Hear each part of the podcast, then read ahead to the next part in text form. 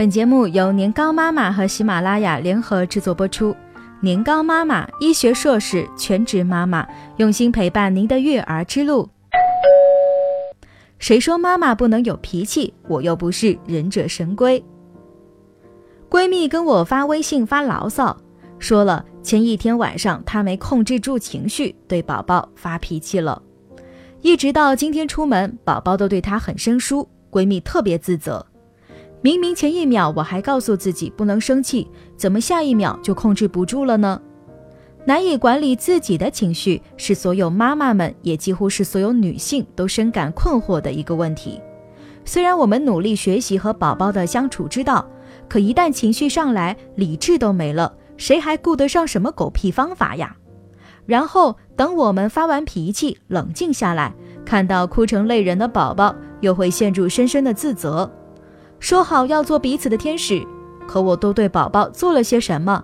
我真是个失败的妈妈。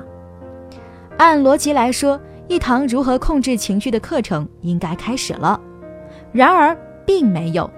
咱当妈的凭啥不能有情绪？凭什么呀？不开心那就大声说出来。有了宝宝以后，我们总在试图扮演一个好妈妈的角色。这个好妈妈温柔体贴、聪明能干，而且永远都不会生气。这哪里是好妈妈呀？分明就是圣母玛利亚，好吗？醒醒吧，忘掉这个不切实际的幻想。身为一个正常人类，怎么可能没情绪呢？尤其是像我们这样的弱势群体，面对做不完的家务和不听话的宝宝，生气的机会啊只会多不会少。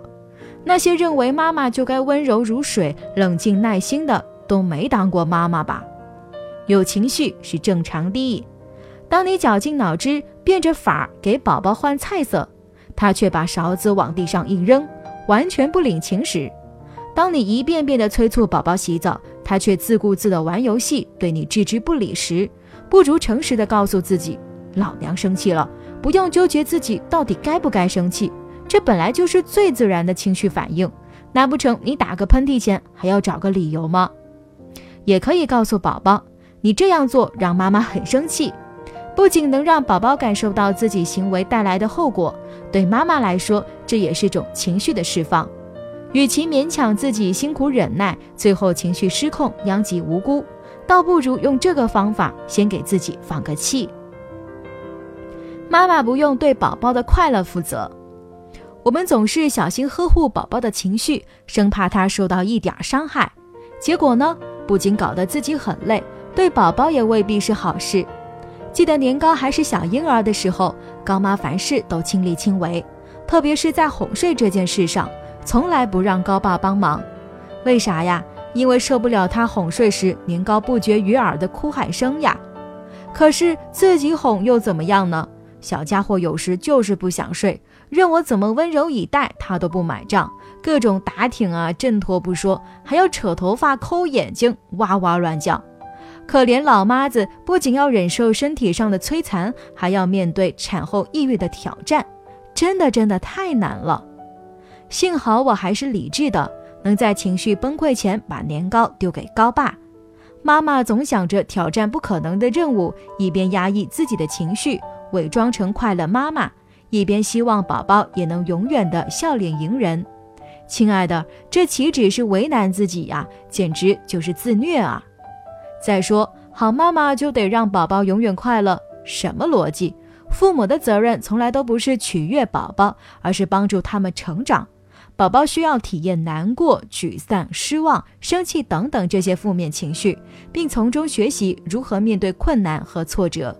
不需要宝宝一哭啊就急着安抚，觉得无聊就马上陪他，遇到困难就急着出面搞定一切，凡事都顺着宝宝，不仅会让我们崩溃，也会让宝宝变成不堪一击的瓷娃娃。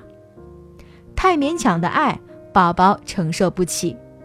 无可厚非，妈妈都想给宝宝最好的，自己省一点没关系，辛苦一点没关系，吃的随便也没关系，但是。宝宝的快乐永远不该建立在妈妈的痛苦之上，否则这样的爱就是卑微的、有毒的，是宝宝承受不起的。高妈身边啊就有这样一位妈妈，一直坚持母乳喂养。宝宝一岁时，突然开始频繁的咬乳头。开始妈妈还咬牙坚持，也尝试了多种办法，却都然并卵呐。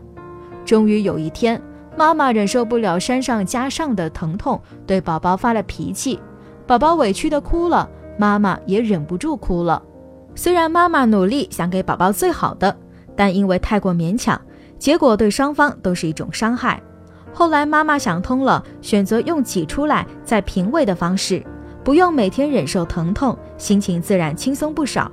而宝宝呢，居然对奶瓶接受得很好，也算是 happy ending。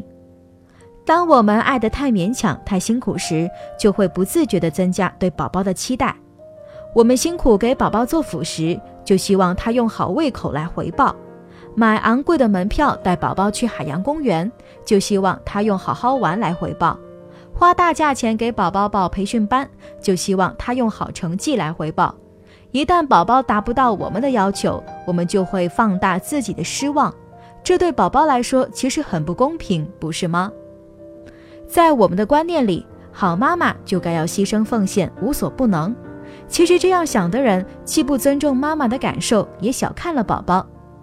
爱应该是自然、轻松，不带强迫和不求回报的。当我们觉得爱的辛苦、爱的勉强时，就该停下来好好想想，这是宝宝想要，还是我们一厢情愿的呢？总是忍忍忍，就算忍得了一时，也忍不了一世。委曲求全，终究会有爆发的那一天。不如多留点爱，留点时间给自己。